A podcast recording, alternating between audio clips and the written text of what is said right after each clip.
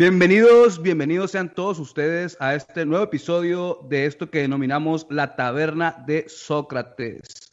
El día de hoy estoy muy contento porque tengo aquí en compañía eh, de Panchito, estamos aquí siguiendo todavía las medidas eh, pues dictaminadas por nuestras autoridades de este tema de la sana distancia y pues estamos haciendo uso de los medios de tecnología para la comunicación y hoy estamos grabando desde casa de nueva cuenta. Panchito, ¿cómo estás? Un gusto saludarte.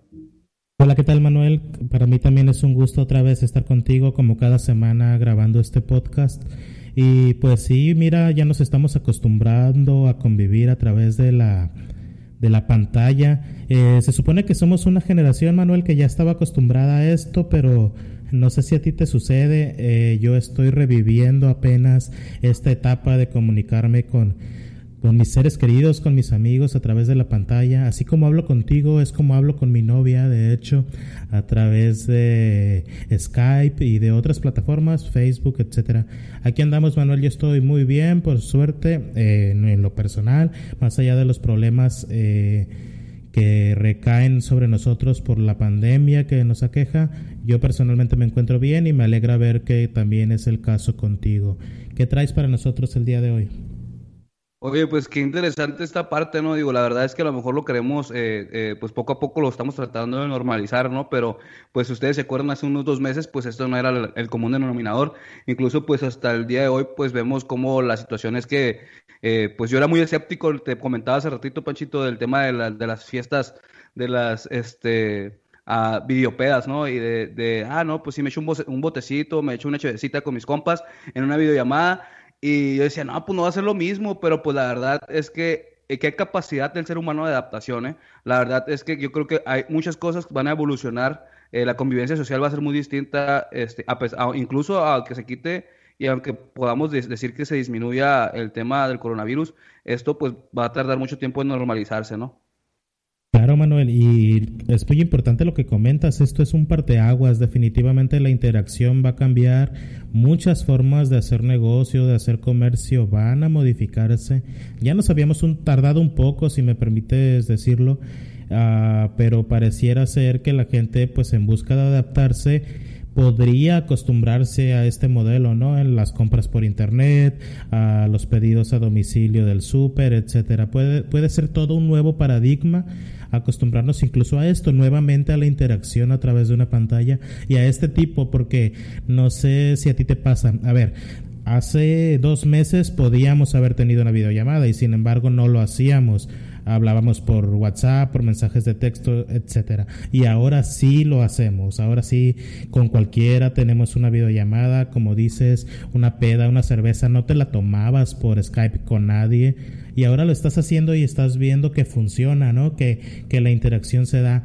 Entonces, híjole, es algo interesante. vamos a ver cómo evoluciona la sociedad una vez que este problema mundial eh, sea superado. Pero yo creo que va a haber cambios importantes en la conducta del ser humano eh, motivados por esto. Y me alegra, ¿eh? Porque, digo, no me alegra la, la razón, pero sí me alegra ver que el ser humano es capaz de adaptarse y de evolucionar con las circunstancias.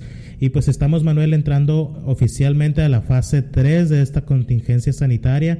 Ya lo manifestó de manera oficial el subsecretario de Salud, eh, Gatel, y ya no nos atenemos nada más a los tuitazos por ahí de López Dóriga que nos avisó hace como una semana que ya era la fase 3.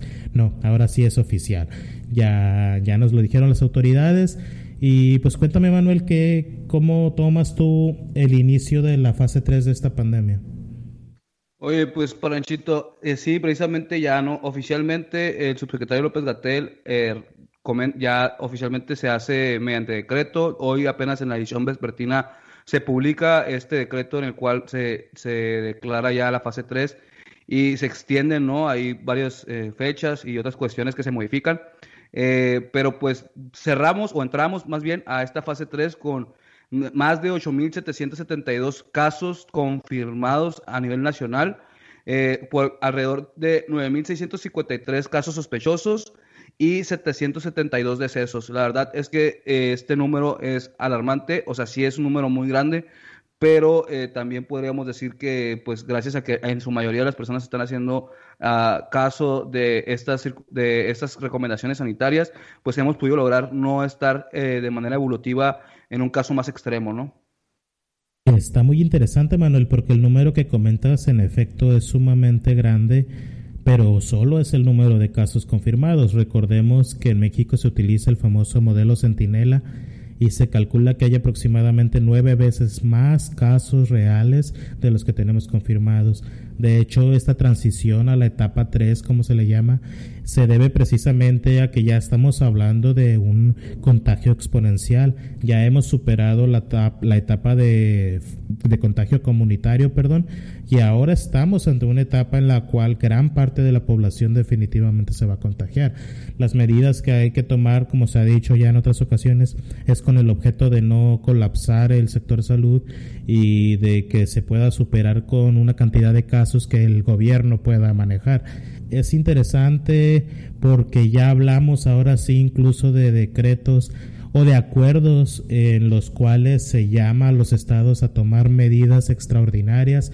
La semana pasada hablábamos de que el municipio y el estado se estaban tomando atribuciones, eh, poniendo retenes, estableciendo multas, etcétera. Bueno, pues ya hoy oficialmente la federación hace un llamado a que se tomen este tipo de medidas, por supuesto con apego a los lineamientos que la Secretaría de Salud a nivel federal establezca. Se habla, Manuel, de que muchos municipios se van a ir incorporando a la normalidad por ahí del día 18, 20 de mayo, pero que otros municipios entre los cuales por cierto se encuentra Tijuana y creo que hasta Mexicali alcanza a entrar esa lista, este se va a extender un poco más. En el acuerdo que se publicó el día de hoy se eh, establece que se tienen que suspender las actividades que no son esenciales hasta el 30 de mayo. Todavía ni siquiera inicia ese mes, Manuel, así que esto todavía va para largo.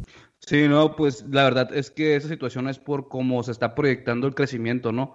Y precisamente sí, como bien lo comentas, esos casos pues son eh, prácticamente un muestreo poblacional. Y a eso atiende el sistema Centinela que haces mención de, de la Secretaría de Salud. Pero también, eh, digo, hay una situación bien interesante, Ponchito, en relación a esto, eh, pues prácticamente como Tijuana, Mexicali y muchos municipios y estados que son frontera, pues están pasando por esta situación un poquito más eh, resentida por, por, el simple hecho de que sigue habiendo este tránsito de Estados Unidos hacia acá.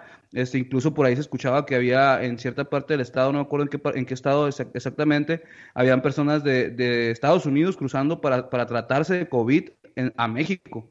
Entonces, este flujo, pues, es eh, efectivamente y, se nota, es un factor de los cuales pues eh, somos de uno de los estados que tenemos más afluencia de este, esta propagación. En estados como, por ejemplo, este, Jalisco, ya se tomaron medidas, incluso se pusieron estos filtros, mm, a menos que tengas una situación realmente que sea trabajo o realmente necesaria, puedes ingresar a Jalisco. Prácticamente estamos hablando de que está blindado, ¿no? al igual que otros estados, ¿no? Este, que está viendo esto. Y como dices tú, pues hoy ya oficialmente, este, incluso el fin de semana, Ensenada eh, se pronunció que a partir de esta semana, Ensenada, Baja California, iba a estar también con esta especie de filtros. Entonces también Ensenada prácticamente se aísla para poner estos filtros y poder lograr que no se propague más a su ciudad, ¿no? Sí, exactamente, Manuel. Es, es, bastante interesante porque ya durante la semana, pues son varios los estados. De hecho, Michoacán por ahí estableció un toque de queda pues no es, no es toque de queda, legalmente no le podemos llamar así, pero básicamente eso es, estableció sanciones para quienes salieran sin un motivo justificado, en Yucatán también está sucediendo, ahora este fin de semana ocurrió en Ensenada, como comentas. Desafortunadamente, por más que la población en general se está tomando las medidas adecuadas, los llamados que hace el sector salud se están atendiendo más o menos de manera correcta, existe también este sector de la población que no lo está haciendo. Yo eh, sigo las noticias locales de varios estados porque me acostumbré, como he vivido en esos estados, pues sigo noticieros locales, ¿no? En Michoacán me parece interesante que hay torneos de fútbol ocurriendo ahorita en, creo que fue en Oaxaca, donde hay un torneo incluso que le pusieron torneo COVID-19. O sea, es, es, interesante la manera en que nos estamos tomando el manejo de la información. Hablaba yo la semana pasada de que esto se debía a que el gobierno federal desde el inicio no se tomó la contingencia en serio y se encargó de transmitir mensajes confusos, ¿no? En los que por un lado te llamaban a encerrarte en tu casa y por otro cierto funcionario te decía que salieras a los restaurantes a comer con tu familia. Era confuso el mensaje. Pero ahora hablamos, Manuel, también de algo muy importante, cómo es el manejo de la información en los medios de comunicación. Por ahí en, durante esta semana ocurrió algo que cuando menos fue muy interesante en el noticiero nocturno de Hechos. Este, pues el presentador de, esa, de ese noticiero estaba hablando precisamente de esta confusión que se crea con el modelo Centinela para el manejo de casos. Hacía alusión a que Jaime Bonilla, el gobernador de Baja California, había expresado que los datos que el gobierno federal estaba presentando en las mañaneras no coincidían con los datos reales de casos de contagio en Baja California. Y a raíz de esta noticia, el presentador de este noticiero de TV Azteca hizo mención de que Gatel estaba perdiendo credibilidad y que por lo tanto, así directamente, hacía el llamado a ya no hacerle caso. Sumamente irresponsable desde mi perspectiva, decirlo como lo dijo, y creo, Manuel, salvo tu mejor opinión, ahorita me vas a contar qué opinas. Este tipo de hechos no abona a que la gente se tome en serio la contingencia sanitaria o las medidas sanitarias, porque si en las noticias sale que no pasa nada o en las noticias sale que no le haga caso a Gatel, eh, híjole, pues yo puedo pensar que no está pasando nada. Sí, güey, no, no, la, la, verdad es que yo creo que está bien canijo porque, este, pues, el, ustedes saben que, a que queramos o no, eh, Televisa, TV Azteca siguen teniendo pues un público fuerte, ¿no? Es decir, siguen teniendo audiencia, siguen siendo pues las televisoras líderes a nivel, eh, a nivel nacional. Obviamente, pues eh, nosotros o, muchas de nuestras eh, generaciones ya consumen otro tipo de medios, pero queramos o no, hay mucha audiencia que pues consume todavía estos medios de comunicación y es alarmante que pues llegue un canijo que tiene todo este tipo de seguidores o tiene todo este tipo de audiencia y de un mensaje erróneo, ¿no? ¿Por qué? Porque pues prácticamente así como él lo dijo, ¿no? Vamos a decirlo con todas sus letras, ya no sigan, no le hagan caso a Gatel. Entonces, este mensaje, híjole, y si después vienen y aclaran y dicen, no, es que yo me refería a los datos, pues es que la verdad es que el mensaje fue muy claro, o sea, y el mensaje fue, no, no le hagan caso ya a Gatel, pues Gatel dice muchas cosas. ¿Y qué pasa? Este tipo de cosas a lo mejor no lo estamos viviendo ahorita este, tal cual como, como en otras partes del mundo, eh, pero por ejemplo, pues este fin de semana nada más en nuestro, en nuestro municipio, pues hubo casi más de 50 multas a personas que siguen haciendo fiestas en gran medida, este, y pues también personas que siguen queriendo ir a la playa, que han estado, si no fuera por las autoridades que se han puesto un poco más activas y fuertes, la verdad es que la gente seguiría yendo. Entonces esto quiere decir que pues el nivel de conciencia no ha llegado a perpetuar o a impregnarse en cierto este, pues, rubro de la población, ¿no? Ciertas personas no están entendiendo cuál es el problema real. Y este tipo de mensajes que se están dando por televisoras, digamos, importantes, o, por, o que se puedan dar por una figura pública, o que se puedan dar por cualquier persona que está en el foco de otras personas, lo que puede, lo que puede provocar es lo que lo estamos viendo en San Diego. En San Diego, ¿qué está pasando, Panchito? En San Diego está saliendo la gente a hacer uso de su derecho de manifestar, de expresión, para este, manifestarse en contra de las medidas que Estados Unidos está tomando, como lo es la situación eh, de situar a las personas en sus domicilios, ¿no? Es decir, pues esta, este tema de quédate en casa en Estados Unidos ha provocado eh, pues que muchos movimientos, eh, digamos, de alguna manera se está politizando, salgan en contra a decir que pues su patriotismo y sus derechos como estadounidenses se están viendo violentados por este tipo de medidas. Incluso, pues, también, eh, por la, otra parte de la moneda es que gente como, pues, personas que realmente están dando la lucha ahorita como médicos y enfermeros, salieron a manifestarse en contra de ellos.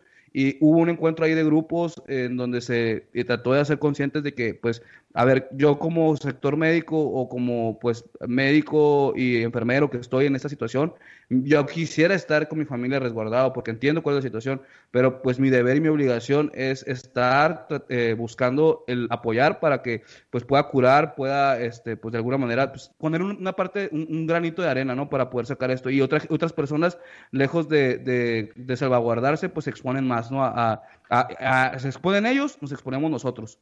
Entonces, como yo creo que este es uno de los, de los efectos que pueden tener estos mensajes erróneos eh, pues al cúmulo de la población, ¿no? Claro, Manuel, reitero, es para mí sumamente irresponsable lo que ocurrió con este presentador de noticias. Ya se notó, digamos, el acuerdo entre la televisora y el gobierno federal, ya hubo una especie de reconciliación, algunos tweets por ahí, e incluso el subsecretario Gatel ya acudió a pues a un episodio de este noticiario, de este noticiero, perdón, a sostener una mini entrevista con este presentador, que le digo así porque la verdad se me escapa el nombre, Javier Alatorre, ¿verdad? Que algo así. Eh, alias Maduro. Alias Maduro. Esta Gatel ya fue al noticiero, ahí hablaron, convinieron en que, según esto, pues TV Azteca es solidaria y respetuosa de las medidas sanitarias y de lo que tenían duda era de la información. Recordemos que toda esta situación se derivó del, como comentaba hace ratito, de las declaraciones del gobernador de Baja California, Jaime Bonilla, que hacía referencia a que no entendía por qué el gobierno federal presentaba cifras que no correspondían con las que él tenía en la Secretaría Local de Salud. Este ya se habló y Gatel explicó de que existe un desfase en la información, etcétera. Vamos a creerle, mira, eh, yo creo que a nadie le conviene realmente hacer mal uso de esta información pues, más allá de este modelo centinela que ya sabemos que no nos permite conocer al menos de manera oficial, el estimado de contagios reales. Pero si ya están determinados por las secretarías locales de salud, créeme que el gobierno federal no tiene interés en esconderlo de manera voluntaria. Y lo que comentas que está pasando en San Diego, en efecto, ese tipo de consecuencias se puede derivar del manejo irresponsable de la información. Y en México está ocurriendo también, solo que por otros motivos. A ver, en Estados Unidos, no sé si has estado al pendiente de las noticias y las redes, eh, lo que está ocurriendo es que Manuel, el COVID nos trajo un, un, golpe económico tremendo a todo el mundo y Estados Unidos está recibiendo ese golpe también de manera fuerte. Su poderío tradicional en el ámbito económico no se está haciendo presente y está siendo golpeado. Entonces en Estados Unidos ha habido ya un montón de movimientos de empresarios, de trabajadores, etcétera, que busquen que pues ya que se reactive esto, que los manden a chambear, porque incluso por ahí alguien dijo una frase muy interesante que hay cosas más importantes que la vida y pues que hay que trabajar y hay que reactivar todo. Incluso ya hay autoridades de Estados Unidos y personajes públicos de Estados Unidos exigiendo a México reactivar las funciones sobre todo de empresas maquiladoras, por ejemplo, porque pues son empresas gringas que trabajan aquí en México. Estamos hablando ya de este factor económico. Pero insisto, en México lo que realmente está sucediendo no es que la gente se muera por ir a trabajar, es que no está respetando las medidas por otro tipo de circunstancias, generalmente por la desconfianza o por este tema de que no se cree en la veracidad del COVID-19. Por suerte, Manuel no pasó mayores este tema entre TV Azteca y el descontento con el subsecretario de Salud, por el gran número, el gran porcentaje de aprobación, digamos, que tiene tanto el gobierno federal y ya no hablamos, ya no hablemos, perdón, de Hugo López Gatel, que actualmente es como que el prota, ¿no? El, el héroe que nos va, nos va a salvar de esta pandemia. Eso ayudó muchísimo a que los mexicanos se solidarizaran y no hicieran caso a este mensaje irresponsable de los medios de comunicación. Considero que fue lo correcto por la mayoría de la población decantarse por este hashtag, ¿no? De yo confío en Gatel o yo le hago caso a Gatel o algo así. Yo con Gatel. Yo, con Gatel, exactamente. Entonces por ese lado está bien. Es interesante que se le dé este respaldo a Hugo López Gatel, tomando en cuenta que no está existiendo ese mismo respaldo con otros funcionarios. Eh, Manuel, pasando otro tema, esta semana, pues otro tema y no, eh, porque esta semana hubo otra crisis petrolera o la misma pero prolongada que se deriva de nueva cuenta eh, debido a los efectos de este de COVID-19 a nivel mundial, la demanda de combustibles y la demanda de petróleo crudo ha caído y eso ha provocado que tanto la mezcla mexicana como el petróleo en Texas haya caído por debajo del precio de cero dólares. Y esto en redes sociales ha sido un impacto interesante para Rocío Nale, secretaria de Energía del gobierno federal, que tristemente no está recibiendo el respaldo que está recibiendo Hugo López Gatel. Sí, no, pues digo, la verdad es que nosotros habíamos eh, platicado de esto en el programa, en el episodio pasado, perdón, y precisamente decíamos esto, ¿no? Que no sabíamos exactamente cuál podría ser la situación, porque como saben ustedes, pues la cuestión económica, pues globalizada, pues a muchas veces depende mucho de la reacción del mercado, o más bien depende todo de la reacción del mercado. Y lo que vivimos y lo que estuvimos viendo hoy creo que ya, ya subió, o ya, ya ahora sí ya cuesta un dólar, creo algo así, el, este, el, el, el, el no recuerdo si el barril o el, litro, pero lo que, lo que estamos viviendo, pues, es, eh, pues, es, esto es eh, parte de los efectos de los acuerdos que se tomaron en lo que ya veníamos platicando de la OPEC, ¿no? Entonces, eh, vamos a ver qué, qué, qué, qué sucede, porque realmente seguimos en las mismas, ¿no? O sea, realmente aquí eh, eh, mucho se habló incluso que pues eh, deberíamos de estar apostando más a cuestiones de energías limpias que a esta parte como si fuera un antes y un después para el tema energético en nuestro país, que tal vez así como vivimos esta, esta pandemia, como a lo mejor podemos usarla para un trampolín a algo más chingón, tal vez en la cuestión energética también pueda ser este, este parteaguas, ¿no? Es muy interesante, Manuel, porque el tema de petrolero y económico es muy complicado. No por nada se requiere expertos para tratar estos temas. Ahorita la mezcla mexicana, de hecho, ya está otra vez a niveles como a 7 dólares el barril.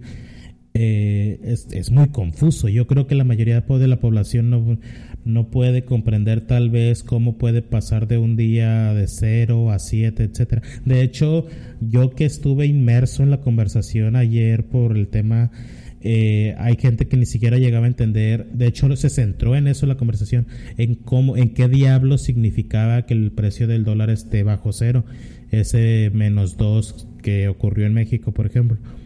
Y lo que estaba ocurriendo básicamente es que los contratos petroleros que se tenían ya pactados para entregarse ah, en el mes de mayo vencían el día de ayer, si no mal recuerdo, eh, y eso provocó que pues la más bien eso combinado con la baja demanda de combustibles que hay en el mundo a raíz de este estancamiento de actividades derivadas del COVID-19 eh, provocó que las, las, petroleras estuvieran produciendo una, una, cantidad de petróleo mucho mayor a la que las refinerías y otros consumidores estaban dispuestos a comprar. ¿Y qué ocurría? Bueno, el petróleo no es algo que simplemente puedas desechar ni la mayoría de los pozos petroleros simplemente cerrar la llave y dejar de producir petróleo. No puede ocurrir eso. Entonces, ¿qué pasa? Si no te compran el petróleo, tú sigues extrayendo y no tienes dónde ponerlo. Y como no tienes dónde ponerlo, pues necesitas que alguien se lleve tu petróleo y mínimo a guardarlo, ¿no? Y es esto donde estaba pasando, es donde ocurría esto. Ah, pues el petróleo mexicano tuvo que pagar de a dos dólares por barril para que se llevaran su petróleo, básicamente. Esto, Manuel, no es en un sentido estricto y real, porque ya al amanecer el día de hoy ya estamos más preocupados por los precios de junio, por ejemplo. Entonces la mezcla para el mes de junio está estable en alrededor de 20 dólares. Yo creo que es un hecho que va a bajar y ahí es donde está el problema que la situación petrolera no se va a solucionar de aquí a un mes o de aquí a dos meses. Aún en el caso de que el COVID-19 nos deje tranquilos pronto, la realidad es que la sobreproducción de petróleo ahí está y no vamos a recuperar el precio en un rato, pues que yo no puedo calcular tal vez porque no soy experto, pero los expertos dicen que no va a ser pronto. Por otro lado, la controversia que ocurrió aquí en México fue por esta necesidad del gobierno federal de la construcción de dos bocas. Yo entiendo que gran parte del proyecto de Andrés Manuel López Obrador se basa en dos bocas, pero justo en este momento, y no digo que sea un error, pero pareciera que es un error apostarle todo a un solo caballo, ¿no? apostarle todo a que el que Pemex va a producir más, va a refinar más y que el petróleo va a recuperar su precio. Y que ni siquiera es solo el hecho de que recupere su precio. México está produciendo un petróleo que hoy en día nos sale más caro extraer y nos sale más caro refinar y nos sale más caro producir gasolina de lo que nos costaría simplemente seguir importándola. Ese es el grado de complejidad que nos enfrentamos.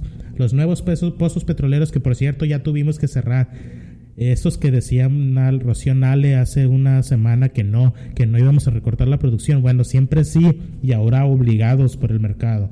Cerramos estos nuevos pozos de producción. Lo único, Manuel, que nos puede pasar bueno es que esos pozos petroleros produzcan mejor petróleo del que estamos produciendo ahorita. Bueno, petróleo más ligero se le llama. ¿Por qué? Porque eso produciría una mejor gasolina. Y eso sí, ok, eso podría hablar de la viabilidad de dos bocas, pero hoy pareciera que seguir con dos bocas es quemar dinero y aparte pagar por quemar dinero.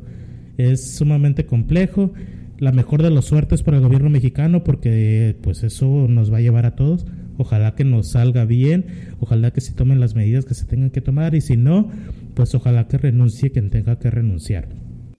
No, y es, lo chistoso, digo la verdad que, híjole, hace una semana pues pareciera que pues estábamos en las manos de una mujer muy empoderada, que una mujer que pues estaba decidida, pero también yo creo que ahorita estamos viendo que precisamente esto último que comentaste, pues no manches, o sea, nos hace pensar que qué chingados el presidente prácticamente lo que está tratando de hacer es que sus el tema de encajonarse con lo de dos bocas como para venderlo como el proyecto del sexenio nos va a costar muy caro, o sea, realmente nos va a costar muy caro si las cosas continúan como están eh, o, aconteciendo.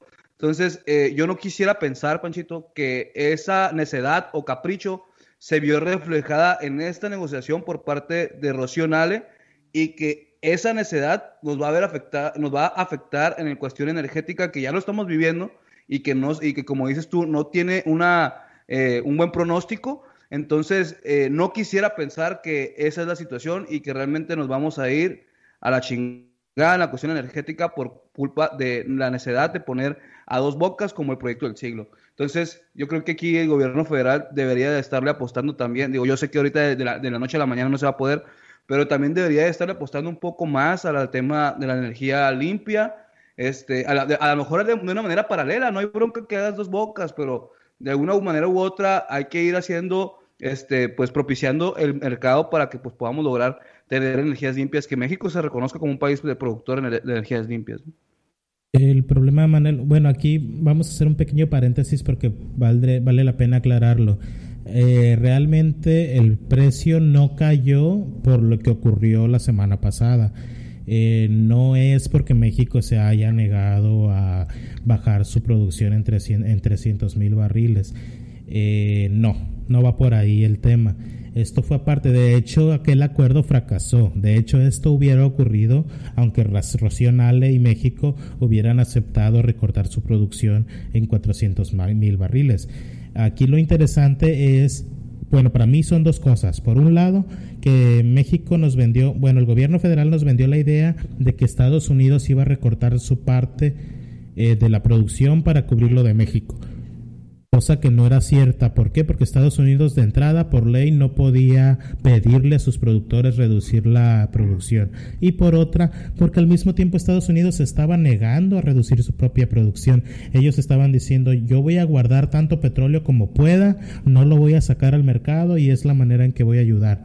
Bueno, pues ya se te llenaron las reservas muy pronto, en menos de una semana y, en parte eso y en parte las incursiones del, de Aramco, que es básicamente la Pemex de Arabia Saudita, este, en el mercado asiático y en el mercado norteamericano, es lo que está produciendo este, esta inundación de petróleo por todo el mundo. Entonces, más allá de lo que pasó con Rocío Nale la semana pasada, ahorita lo criticable es que no se tomen medidas, es que el gobierno esté más concentrado en decir, no hombre, estamos bien, hasta nos aplaudieron. Güey, qué pedo, o sea, qué relevancia tiene. De entrada, no sé si viste el video, eh, estos aplausos de los árabes fueron una clara burla la actitud de la, eh, de la Secretaría de Energía Mexicana. Eh, fue un claro, ok, mira, ya no me importa lo que dijiste, yo lo que quiero es cerrar este acuerdo con todo y la babosada que estás haciendo. Arre, vamos. Eso fue lo que sucedió y el gobierno está más concentrado en que le aplaudamos también nosotros y digamos, ah, ok, no está pasando nada, somos buenos, nos está yendo bien. Cuando mínimo hoy en la mañana, en la mañanera ya eh, Andrés Manuel López Obrador ya reconoció que hay una crisis, sigue diciendo que no nos va a pegar, sigue diciendo que tenemos reservas, que porque el combate a la corrupción nos permitió ahorrar dinero. Digo, ojalá que sí, qué bueno pero ya mínimo, ya reconoce que hay una crisis, ya no salió con que a otros datos y que no sé qué. Entonces, pues las medidas que se tienen que tomar son estas y qué bueno que se están tomando, eh, cerrar los nuevos pozos petroleros, que a ver, aclarando, no significa cerrarlos definitivamente, nada más es cerrarle a la llave y a la producción mientras este tema pasa y con algo de suerte en un par de meses estaríamos hablando de nuevo de la reactivación de dichos pozos y por ende el incremento en la producción. Si a AMLO le sale, híjole, qué bueno y qué chido, qué chingón, porque si nos, sí nos va a servir esta refinería de dos bocas en ese escenario. Si no le sale, Manuel, vamos a tener la gasolina bien barata, que aparentemente al pueblo de a pie es lo único que nos está importando, ¿eh? La discusión, por, por cierto, entre partidos es, ah, pues AMLO va a bajar la gasolina. Yo no sé si esta gente sabe que en Venezuela puedes llenar el tanque a cambio de un plátano o dos plátanos. La gasolina barata no implica que nos está yendo bien económicamente, pero bueno, más allá de eso, ojalá que nos vaya bien, Manuel. Sí, recordemos que nuestro país, pues, uno de los eh, ingresos que tiene para el PIB, pues prácticamente es en su mayoría el tema energético, ¿no? O sea, somos un país productor de petróleo, a lo mejor no somos de los más chidos, pero pues somos al final un país que vive de ese tema. Entonces, si nosotros vendemos un, podemos vender un barril a 20 pesos, este, o podemos vender el litro a 20 pesos, perdón, pues realmente eh, a venderlo a 20, a venderlo a 6 pesos o menos 2 dólares, pues ya sabrán, ¿no? O sea, realmente ahí es donde está el truco, pues. Entonces, a lo mejor, a lo mejor ahorita pueden ir y llenar su tanque con 120 pesos, porque el, el litro creo que ahorita ya está a 7 pesos. Entonces, eh, pero pues eh, la realidad es que el día de mañana las arcas públicas no van a tener el dinero suficiente para soportar la maquinaria eh, del sistema de gobierno mexicano, pues entonces eso es un parte de lo, de lo que nosotros podemos tener como por ejemplo servicios públicos, de lo que tenemos pues como parte de lo que de, las arcas pues sale todo este beneficio para nosotros los ciudadanos. Pues bueno, no, le está yendo también a Racionales, ¿no? O sea, como quisiera como, como nuestro super López Gatel, ¿no? Este López Gatel que se ha convertido en el ídolo de muchos y en la fantasía de muchas. Este, y, pues bueno, hasta lo ven, ya hasta, hasta lo ven guapa, ¿no? Guapo, perdón. Este, y pues a Rocío Nale pues no lo está yendo tan bien, ¿no? Pero bueno, Ahí, ahí, te la dejo yo, Panchito. Sí, desafortunadamente es lo que comentaba al inicio, Rocío Nale no está recibiendo el mismo eh, respaldo. Yo creo que se debe, Manuel, a dos cosas muy importantes. Yo creo que hoy en día es muchísimo más importante para el ciudadano de a pie el tema COVID que el tema petróleo. Y también es cierto que López Gatel lo está haciendo muchísimo mejor que Rocío Nale. Y también es cierto que es muchísimo más sencillo de entender el tema salud que el tema económico petrolero. Entonces, pues Rocío Nale le deseo mucha suerte. Espero que ya deje de tuitear cosas eh, como para salvar el pellejo y se ponga a hacer su chamba como la están haciendo Manuel a marchas forzadas los partidos políticos para dejarse las cosas más sencillas, ¿no? Para las siguientes elecciones este, vaya manera injustificada de hacer este cambio de tema, pero hay que pasar a hablar de otras cosas. Hablábamos la semana pasada de una reforma muy interesante en materia electoral, Manuel, y hoy estamos con la noticia de que en Baja California también está ocurriendo. Y como tú eres el experto en esa área, te cedo la voz para que nos expliques qué está pasando con esta reforma. Bueno, Pochito, bien platicábamos la semana pasada que estos canijos en a, nivel, federal, pues la Cámara de Diputados había aprobado una reforma para, eh, pues prácticamente había eh, aprobado la reglamentación de una reforma del 2014 a la Constitución.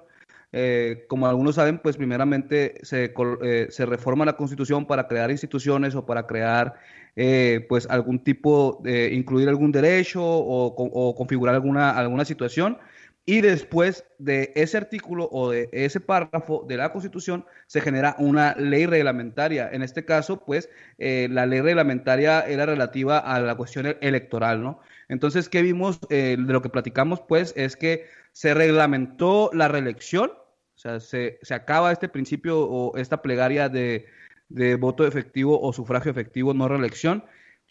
Como les decíamos, pues esto ya pasó desde 2014 y Apenas hoy lo estamos viendo ya reglamentado, pero ¿qué pasa aquí? Aquí el truco era, es más bien que los diputados dijeron, pues qué onda, se me hace chido que me pueda reelegir hasta cuatro veces, que prácticamente son como 12 años en el poder, pero me gustaría también poder hacer campaña y seguir siendo diputado, es decir, pues quiero ser este, diputado y quiero ser candidato al mismo tiempo, padre, madre, 4x4, luchón, un diputado candidato luchón. Entonces, pues aquí está el truco, esto se lo trajeron acá a Baja California, donde en el 2014, perdón, 2018, ya se había este, reglamentado en, en, nuestras leyes locales la reelección, pero pues se había dejado un poquito de lado esta parte de que si se podía o no separar del cargo el candidato, es decir, yo soy diputado y quiero ser candidato, entonces como me quiero reelegir, quiero ser candidato, pues lo que pasaba aquí en Baja California era que tenían que renunciar al cargo o tenían que pedir licencia, pero tenían que separarse del cargo. De cualquier forma, se tenían que separar del cargo, dejar al suplente y ellos irse a campaña, ¿no? Entonces, ¿qué es lo que pasa con esta situación? Pues si dejas al suplente, el suplente percibe el sueldo, los apoyos, pero tú al irte a, a, la campaña, pues prácticamente te quitas esta investidura de diputado y ahora nada más eres un simple candidato como todos. Y de alguna manera podemos decir, entre comillas, se puede este, pues, proteger el principio de equidad en la contienda, porque pues digamos que están en el mismo nivel, ¿no?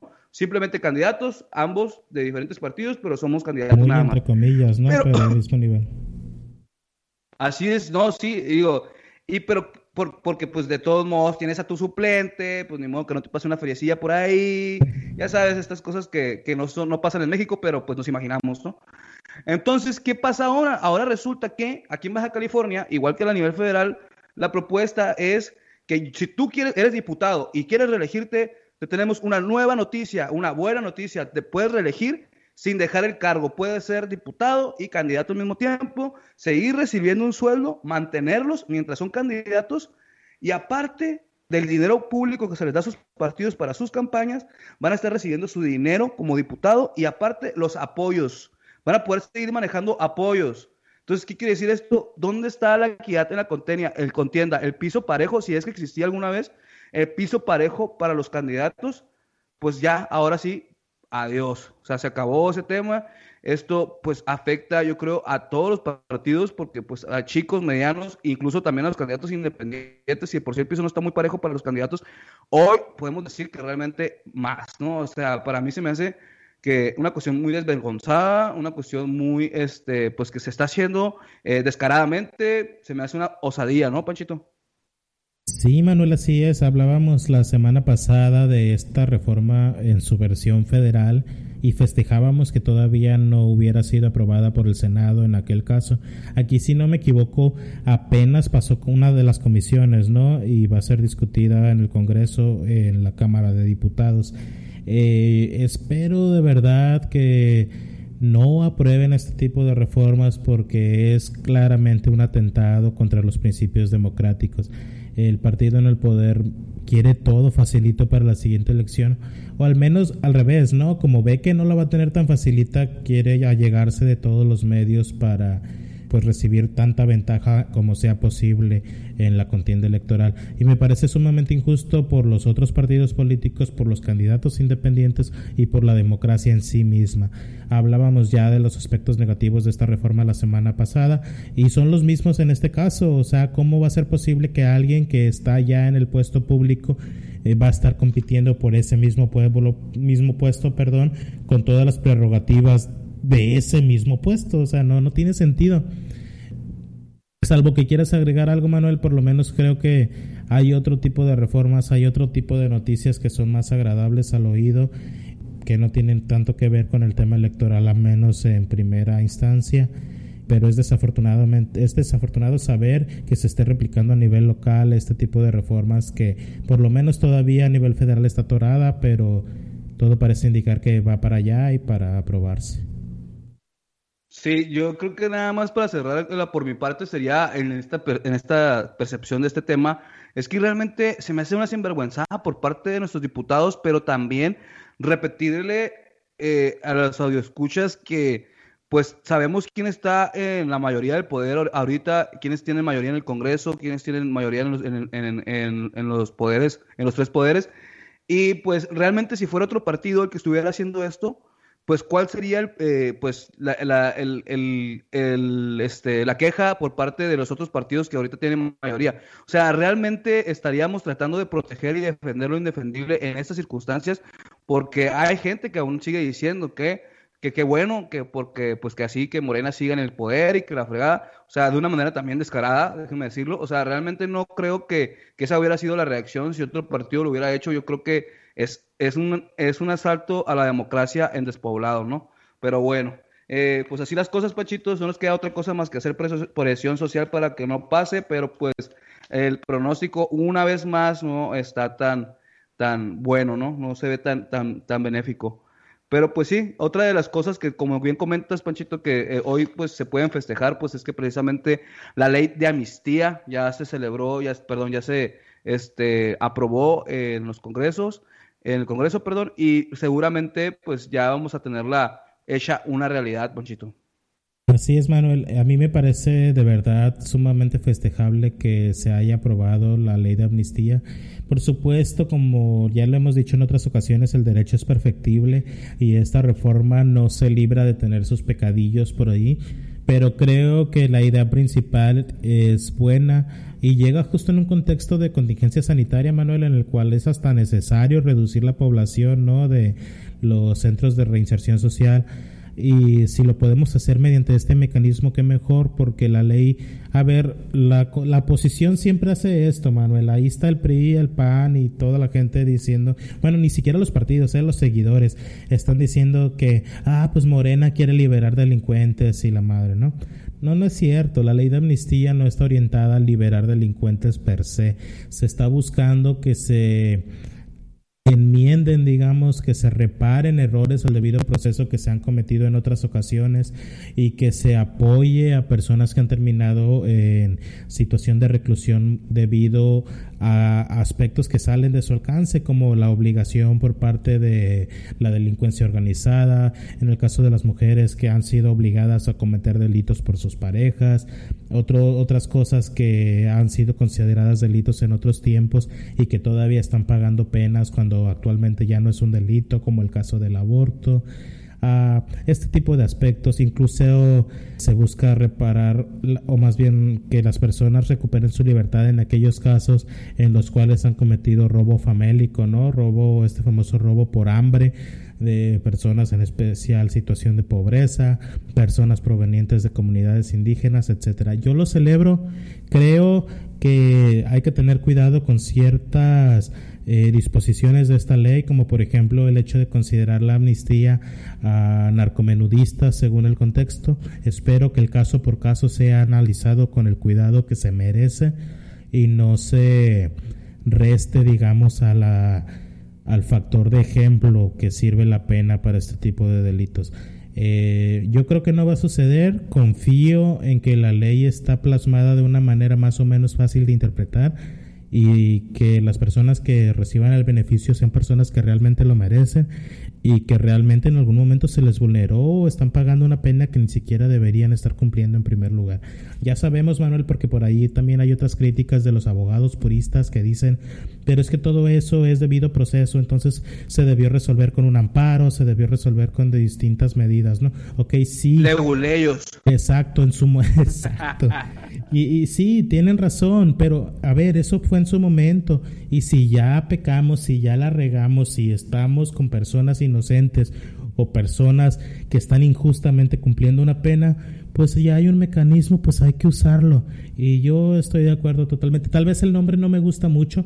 Creo que una ley de amnistía se presta para otras interpretaciones que por suerte no están plasmadas en la ley pero en este sentido estricto creo que sí es, es digno de festejar y de reconocer que el Congreso pues hizo una buena chamba al presentar y aprobar esta reforma. Así como señalamos en otros momentos cuando no estamos de acuerdo, bueno, al menos en mi caso, no te voy a comprometer a ti, yo creo que estoy de acuerdo con esta reforma y la celebro. No, no, definitivamente. Este, yo también, yo también eh, concuerdo con ello. La verdad es que esto es algo que ya deberíamos de haber hecho desde hace mucho eh, por, más que nada por la cuestión eh, económica que representa el tener personas este, pues, de, ciertos tipos de delitos que a lo mejor a veces sus condenas rebasaron, digamos, los límites o de, alguna manera no fueron como eh, los adecuados o el proceso no fue el, adecuado, su defensa no fue la adecuada. Entonces, esto implica eh, derechos violentados, por un lado, que es lo más importante, y a su vez, pues también el costo económico, el costo que representa el tener una sobrepoblación, ¿no? Eh, pero también, por otra parte, eh, pues también el, el, tema de que sea una ley de amnistía, como bien lo decías, Pachito, porque también ya salieron muchos a decir de que, ¿cómo? ¿Cómo que van a sacar a los delincuentes? Pero es que no, y que esto y que lo otro. O sea, obviamente también ya sabemos que esto, pues ya lo comentabas, o sea, no aplica para secuestros, no aplica para personas acusadas de homicidio, no aplica para lesiones graves, no aplica para eh, robos violentos o con arma de fuego, tampoco aplica para el huachicoleo, para los femicidas, para los tratantes y para otro tipo de delitos graves, ¿no? Esto es algo muy parecido, Panchito, a lo que venía pasando anteriormente en eh, el derecho penal a partir como del año 2000 más o menos. Se hizo una reforma eh, al, Código Penal aquí en nuestro estado donde se podían borrar antecedentes penales. Sí, esto sea como un incidente, digamos, eh, dentro del mismo juicio se promovía un juicio chiquito, vamos a ponerle así, y, para efectos de la, presente explicación, y dentro de ese juicio chiquito se determinaba si procedía o no eliminar eh, esta ficha sineléctrica o esta, estos antecedentes, ¿no? Y obviamente tenían ciertos requisitos, ¿no? Como por ejemplo aquí no tenía que ser un delito grave, tenía que haber pasado tanto tiempo de haber cumplido con la sentencia, muchas circunstancias. Entonces, ahora vamos a ver cómo va a aplicar, pero de entrada es algo muy bueno porque así vamos a deliberar un poco las cárceles y precisamente lo que tú comentabas, Pochito, eh, teníamos que eh, la situación que estábamos pasando por la contingencia, pues la sobrepoblación de las cárceles estaba siendo un tanto peligrosa para los mismos reos, ¿no? Y pues para la población en general, ¿no? Entonces, este, vamos a ver eh, depuradas las cárceles en, en un poco, yo creo que en unos meses, y pues va a ser a raíz de esta reforma. Pero aquí quiero resaltar algo bien importante y que es algo que me llamó mucho la atención, la cuestión de los abortos. Aquellas personas, eh, aquellas mujeres que estén eh, recluidas por la cuestión de, del delito de aborto en cualquiera de sus modalidades, pues prácticamente van a tener eh, esta oportunidad, ¿no? De, de, de echar parte de esto. Y yo creo que, digo, pero mm, mm, igual otra, ahora de mi parte, sin comprometerte, yo que estoy a favor de, de este tema, pues realmente yo creo que va a ser un parteaguas y algo muy importante pues para que los movimientos eh, feministas eh, pues echen la mano, se apoyen y puedan sacar eh, a este pues parte de esto, esto que es muy importante, ¿no? Espero que los colectivos feministas, y confío en que así va a ser, no, no veo alguna razón para que no suceda, los colectivos feministas van a hacer uso de esta figura para buscar liberar a tantas personas que sea como sea posible. Eh, es definitivamente injusto, Manuel, que una mujer esté encarcelada por haber eh, cometido un aborto. Y creo que es una de precisamente uno de los aspectos más rescatables de esta eh, de esta ley de amnistía, que otra vez no me gusta el nombre, pero de esta ley de amnistía. No, está muy fuerte, ¿no? Es como para si fueran cuestiones, delitos de guerra y todo eso, ¿no? Sí, exacto. Entonces se escucha, es muy fuerte. Y impacta bastante, pero creo que la ley ya, ya leyendo la, el artículo por artículo está muy bien elaborada y creo que tiene los candados suficientes precisamente para que esto que comentabas, que delitos graves no entren. Eh, Emanuel, no sé si quieras agregar algo, se nos está acabando poco a poco el tiempo, pero todavía sí. ¿Quieres comentar algo? No, pues nada más este, decir que, que pues la verdad, eh, esta situación nos ha llevado a traerles un poquito de noticias, un poquito no amenas, pero también hemos tratado de, de alguna manera eh, producirles material para que esta cuarentena pues estén eh, informados de todo lo que está sucediendo, del sector político, público, salud, este, de todas las cuestiones. Ya les habíamos dicho que nosotros no somos expertos en todas las materias, pero precisamente esto pues es con el objetivo de entre nosotros aprender, hacer retórica de todos esos temas que tal vez sí sabemos un poco y de aquellos que no, para que pues podamos compartirles algún tipo de conocimiento y pues que nos sigan Panchito, que nos sigan en nuestras redes. ¿Qué más podríamos decirles si nosotros estamos muy contentos ahorita? Y también quiero decirles que están abiertas las redes sociales para sus comentarios. Si tienen algún tema en especial que quisieran que abordemos, está en nuestra página en Facebook y pues las redes sociales, ¿no?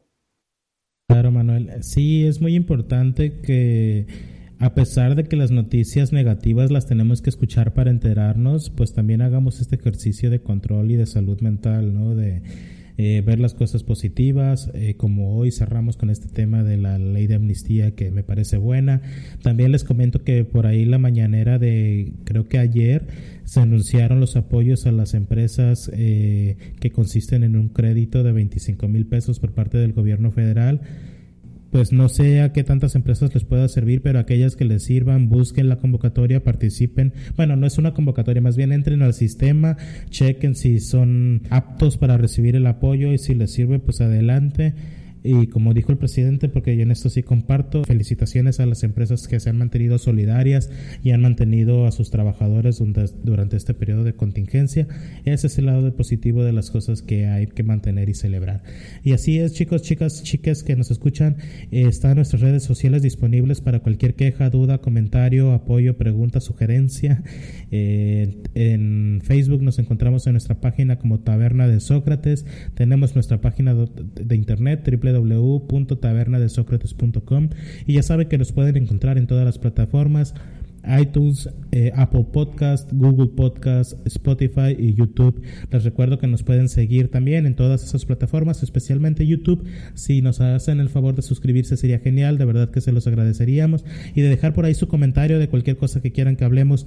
Siempre hay un tema que se nos pasa, siempre podemos cometer un error, Manuel. No somos expertos como comentas, pero tratamos de, de decir las cosas desde nuestra opinión y desde nuestra verdad. Siempre hay que decir por, por lo menos eso, nuestra verdad ya, para allá, si nos equivocamos, pues es otro tema. Gracias por escucharnos, gracias Manuel por estar el día de hoy aquí con todos nosotros. Estaremos publicando este episodio tan pronto como sea posible y con algo de suerte estaríamos escuchándonos la semana que entra. Chingón, raza, cuídense mucho, nos vemos, quédense en casa, bye bye.